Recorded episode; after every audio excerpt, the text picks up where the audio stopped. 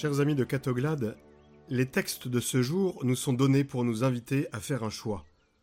Celui de ne pas fonder notre vie sur n'importe quelle pierre, mais bien sur une pierre vivante.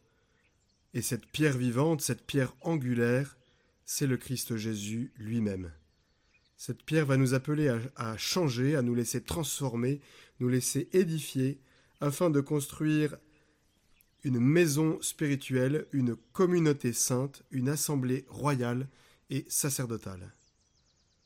Cette assemblée nous amène au fleuron de ce qui fait notre humanité, et notons que c'est ce que notre Seigneur Jésus-Christ a fait tout au long de sa vie, mais plus particulièrement au moment de sa passion, et qui va jusqu'à son offrande totale. Vous savez que toute la morale chrétienne, rappelée dans l'épître aux Romains, au début du chapitre 12 peut être résumé ainsi. Je vous exhorte, au nom de la miséricorde, à vous offrir vous-même en sacrifice vivant, saint et agréable à Dieu. Ce sera votre culte spirituel. Ainsi, chers amis de Catoglade, notre acte religieux par excellence, c'est nous offrir. C'est ce qui nous éduque, c'est ce qui nous tire vers l'avant, à l'image de cette offrande de Jésus dans l'Eucharistie. Voici le cœur du culte spirituel, apprendre à s'offrir comme la perfection de notre vie. Nous ne vivons pas pour nous-mêmes, mais nous vivons pour le Seigneur, pour être ce temple spirituel du Seigneur, pour qu'il demeure dans le cœur de chacun. Que signifie s'offrir?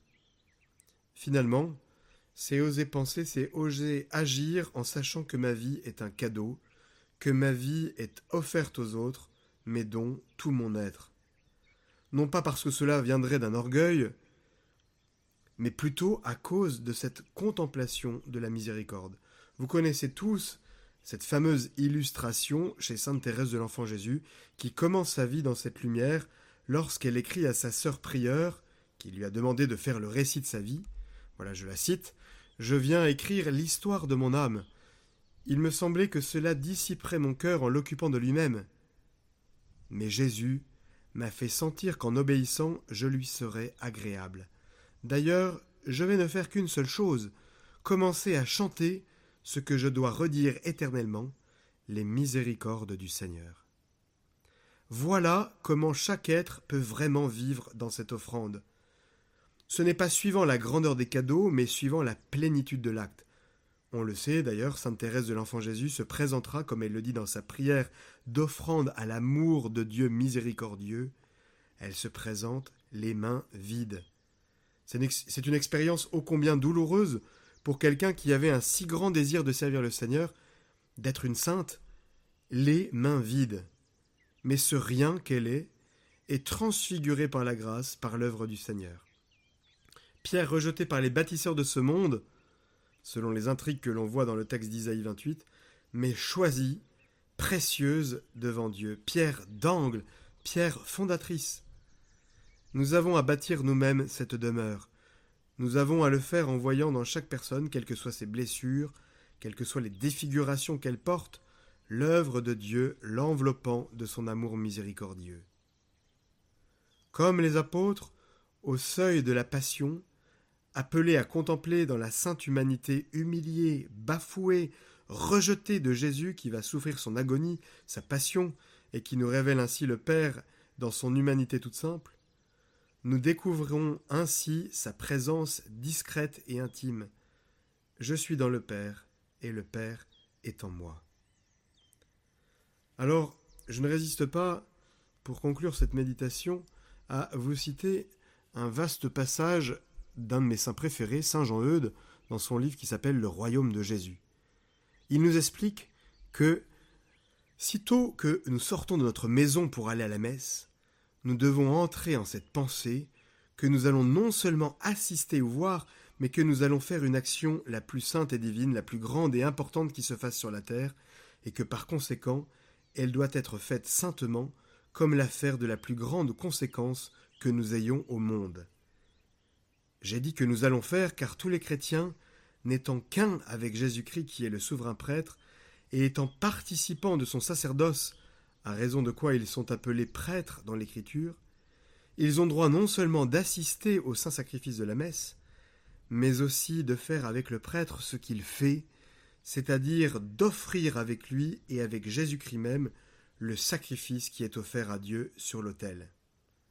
Après avoir adoré notre Seigneur Jésus-Christ qui se rend présent à nous sur l'autel, et après l'avoir prié que comme il change la nature basse et terrestre du pain et du vin en son corps et en son sang, il change aussi et transforme la pesanteur, froideur, sécheresse de notre cœur, tout terrestre et aride, en l'ardeur, tendresse et agilité des affections et dispositions saintes et divines de son cœur. Oui, nous devons nous souvenir que les chrétiens n'étant qu'un avec Jésus-Christ comme les membres avec leur chef, et Jésus-Christ étant ce sacrifice en qualité de prêtre et d'hostie tous ensemble, semblablement, tous ceux qui y assistent doivent y assister en qualité de prêtre pour y offrir avec Jésus-Christ souverain prêtre le même sacrifice qu'il y offre, comme aussi en qualité d'hostie et de victime, qui ne sont qu'une hostie avec Jésus-Christ, et qui doivent être immolés et sacrifiés avec Jésus-Christ à la gloire de Dieu. Et Saint Jean-Eudes d'insister, puisque vous participez au sacerdoce de Jésus-Christ, qu'en tant que chrétien et membre de Jésus-Christ, vous portez le nom et la qualité de prêtre, vous devez exercer cette qualité et faire usage du droit qu'elle vous donne, qui est d'offrir à Dieu, avec le prêtre et avec Jésus-Christ même, le sacrifice de son corps et de son sang qui est offert en la messe, et le lui offrir autant qu'il est possible avec les mêmes dispositions avec lesquelles il lui est offert par Jésus-Christ. Unissez-vous par désir et intention à ces dispositions de Jésus. Priez-le qu'il les imprime en vous, afin que vous offriez avec lui ce divin sacrifice en union des mêmes dispositions avec lesquelles il l'offre.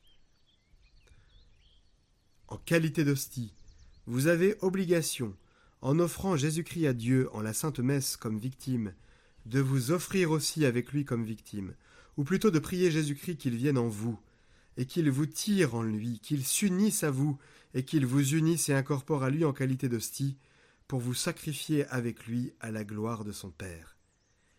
Et parce qu'il faut que l'hostie qui doit être sacrifiée soit immolée puis consommée dans le feu, priez-le, qu'il vous fasse mourir à vous-même, c'est-à-dire à vos passions, à votre amour-propre et à tout ce qui lui déplaît, qu'il vous consume dans le feu de son amour, et qu'il fasse en sorte que désormais toute votre vie soit un perpétuel sacrifice de louange, de gloire et d'amour à son Père et à lui.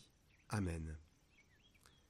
Alors voilà bien une belle méditation de Saint Jean-Eudes qui, vous l'avez compris, chers amis de Catoglade, nous invite véritablement à nous unir à l'offrande du Christ sur l'autel, à nous offrir tout entier, à devenir nous-mêmes une pure offrande à la louange de sa gloire.